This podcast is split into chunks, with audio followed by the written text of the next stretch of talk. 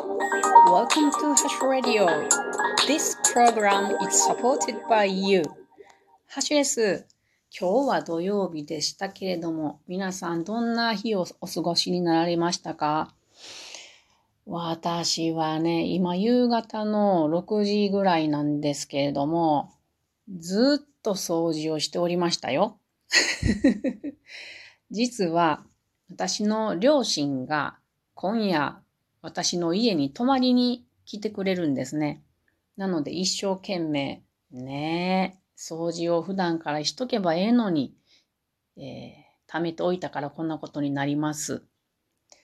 え両親が私の家に泊まりに来るっていうのは本当に珍しいことで、今まで結婚してから2回ぐらいしかないんじゃないかなと思います。今日がその2回目ということでね。なぜ私の家に来てくれるかというと、えっ、ー、と、明日ですね、えー、岐阜県高山市の奥飛騨温泉郷にあるですね、新穂高ロープウェイに乗ろうっていうことで、今夜私の家に泊まって、私は岐阜市にいますからね。それで明日の早朝早く5時ぐらいに私の家を出て、えっ、ー、と、両親と夫と私で4人で行くのです。なので今一生懸命頑張ってるんですけどね。今からあの、そろそろ両親が多分、実家を出るので、ご飯を作ら作らなければなりませんが、やっぱり新穂高ロープウェイっていう、まあすごく興味があるところなので、行く前にね、ちょっと勉強しておいた方が絶対楽しいと思うので、その勉強したことを、えー、皆さんにも、えー、シェアしてみようと思います。新穂高ロープウェイって皆さん行ったことあるのかな？乗ったことあるのかな？私は初めてです。今ね、もう初雪が観測されてて、それで初雪と紅葉どっちも楽しめるじゃな楽しめるのじゃないかという父の提案でね、父は実際にそういうのを一度経験しているので、あの、とても楽しみにしておるところです。きっとね、紅葉は色鮮やかで美しいと思うんですよね。見れたらね。はい。で、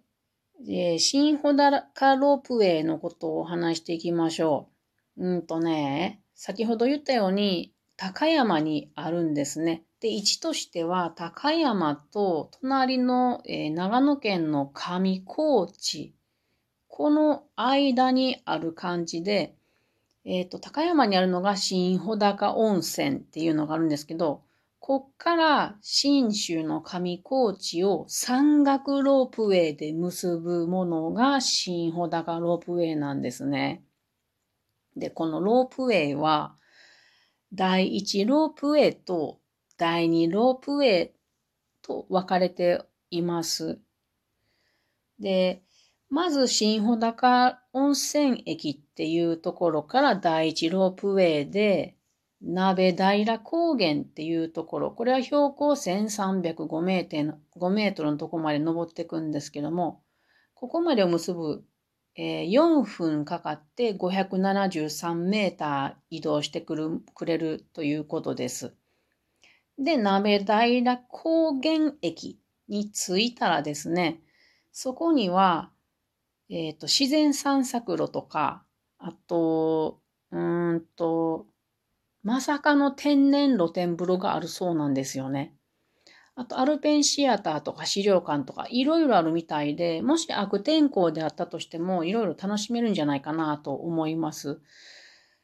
で、それから、えー、と、鍋平高原駅で降りて、徒歩3分ぐらいで次の第2ロープウェイに乗るために白樺平駅っていうところに歩いていきます。で、そこにはね、足湯があったり、えー、っとね、パン屋さん、アルプスのパン屋さんっていうパン屋さんがあるらしくって、ここでなんかね、朴葉味噌パンとか売ってるらしくって、こんなんも食べれたら面白いよね。で、まあ、そんな感じで、えっと、第2ロープウェイに乗り込みます。そうしたら、7分かけて、今度は長い2598メートルをぐーんと登っていって、最終駅の西穂高口駅に着きます。この西穂高口駅っていうのもいろいろ設備が整っていて、まあ売店であるとか、食堂であるとか、展望台、カフェ、レストラン、戦国園地みたいな、いろいろあるみたいなんですよね。で、この西穂高口駅の5階に山頂展望台っていうのがあるんですけど、あの、ここがね、なんと、私も全然知らなかったんやけれども、ミシュランのグリーンガイドジャポンに二つ星として掲載されたそうで、この標高2156メートルのとこから雄大な自然の絶景が目の前にね、360度広がるっていう、なんとそりゃ美しいんだろうって今想像していますけれども、そんなところに明日、天気は多分いいと思うから行けると思うんですよね。ただ人がすごい多いはずだから、あの、渋滞にはまったり、あと、うん、ロープウェイに並ぶ列に並ばなければいけないであるとか、レストランでご飯が食べれるかどうかであるかとかはちょっと心配なところもありますが、さらにコロナでその乗客乗客も減らしているということもあるので、まあちょっと不安ではありますが、まあ行ってみないとわかんないですね。なのですごい楽しみです。で、このね、私がちょっと心配なのが、やっぱり標高2100、ん ?2000? 何やった ?2156 メートルっていうところに、いきなりぐーんと上がっていくわけですよ。なので、新穂高温泉駅から、この気候というか、温度とか寒さが全然違うと思うんですよね。なので、服装としては、おすすめのものが書いてあったので、それを見たところ、ダウンジャケット、手袋、セーター、防寒ブーツ、ニット帽などが、まあ、必要であろうっていうことだそうです。西穂高口駅の気温が10月の平均は9.3度。最高は15度で最低は3度っていうことなんですけども、11月に入ると平均は1.1度。1.1度ってめっちゃ寒いやん。最高が7度、最低はマイナス8度。怖いっすね。私マイナス6度は経験したことあるんやけれど。まあそんなに寒くならんでくれることを祈祈るばかりですね。でもね、なんか女性はね、あの、なんちゅうの、そんなにね、女性はというか、皆さん男性女性関係ないんやけれども、あの、そんな山登りほど、こう、がっつり雪山登山みたいな格好はしてかなくていいっていうことが書いてあったんですね。例えば女性であれば、あの、サンダル、まあ、これは、これはへ冬はあかんけどね。まあ、サンダルやヒール、季節によってはいいっていうことです。で、ワンピースとかスカートでもいいよみたいなことが書いてあったんで、まあ、施設が整ってるから、そんな死ぬっていうことはないから、気楽に、あの、ロープウェイで行けるのはいいなと思いました。夏とかも絶対綺麗よね。あの、美しい四四季を体験できるそうなんでね。春はやっぱり咲き乱れる花々。夏は木々と青空。秋はこの燃えるような紅葉。冬は雪化粧をした神秘的な景色ということで、秋に初めて行くけど、ちょっと冬は行けないと思うんで、春、夏ぐらいはまたよかったら行きたいなと思いました。さてさて、この、えー、新穂高ロープウェイの料金なんですけれども、往復で大人が3000円ということです。そんなに思ってたより高くないなと思って。さらに今、あの、岐阜県民だけは特別割引がなんかね、えー、アップ、インターネットで申し込んで、それから、あの、その QR コードを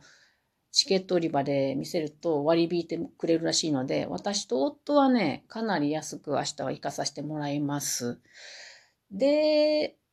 普通の人もローソンとかで前売りの割引券が買えるみたいですよ。それから11月1日からだったら JAF で1000円割引っていうのが最近見ました。